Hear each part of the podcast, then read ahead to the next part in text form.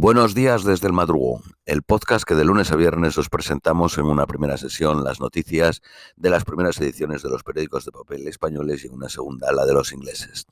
Vamos con las de hoy viernes 24 de marzo a las 10 menos cuarto de la mañana en España. Periódico El País. La ira irrumpe en las calles de Francia.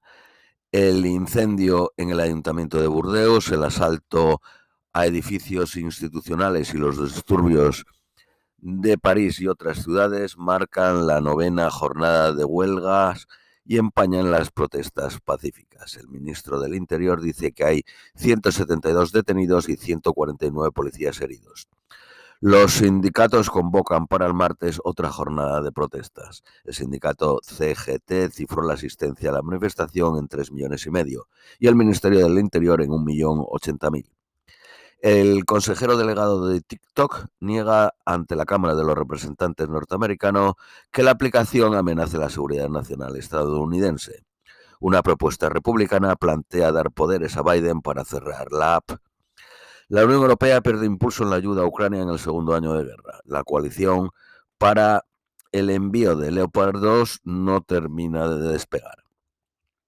Israel aprueba una ley que dificulta la inhabilitación del primer ministro Benjamín Netanyahu, que está acusado, tiene causas abiertas por corrupción. La medida fue ratificada por 61 votos a favor y 47 en contra. El primer ministro anuncia que sigue adelante con la polémica reforma judicial. Un tribunal rechaza el recurso de Donald Trump en el caso de los documentos clasificados.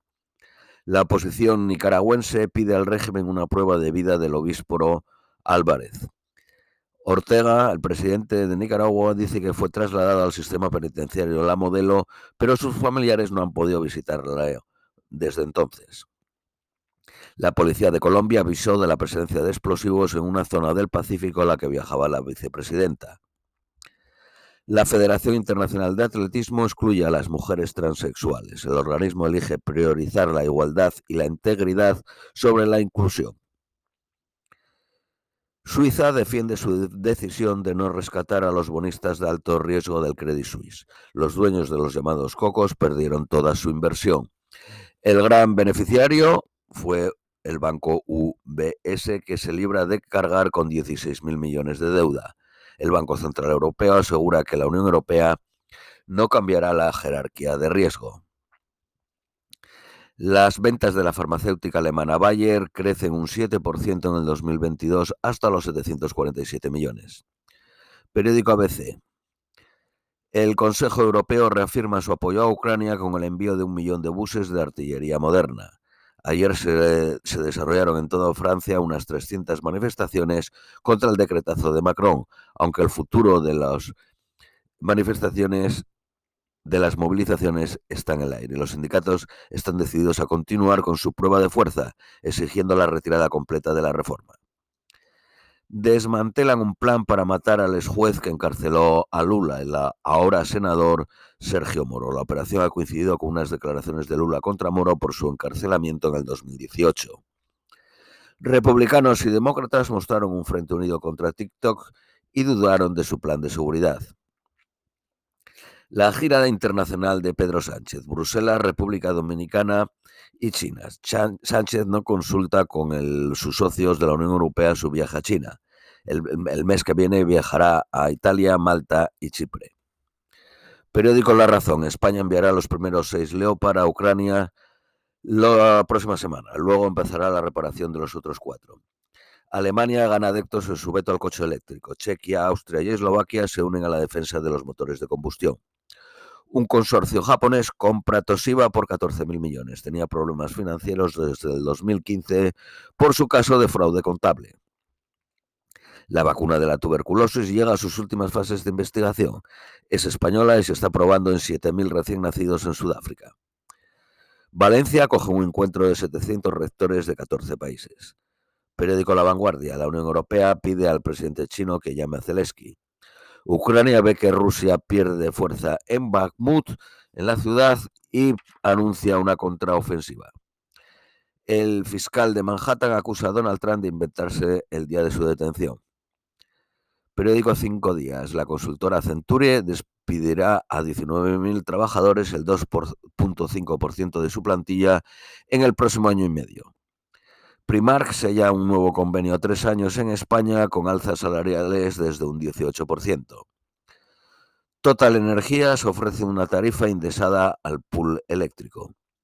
Periódico El Economista. Talgo acuerda con Egipto fabricar 100 trenes y firma y fijar una planta en el país. Leroy Merlin registra unos beneficios históricos de 135 millones, un 25% más que en el 2021.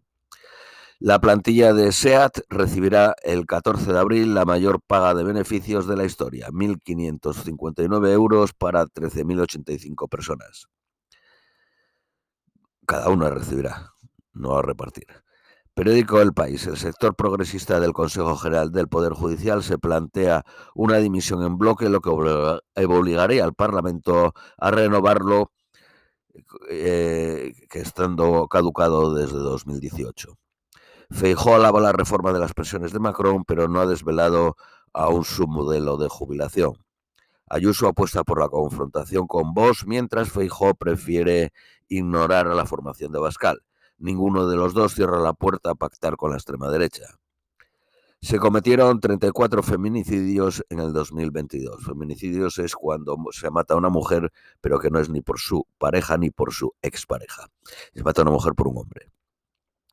España llegará este año al 50% de generación de renovable. En el 2022 la cuota se quedó en el 42%, lastrada por el impacto de la sequía.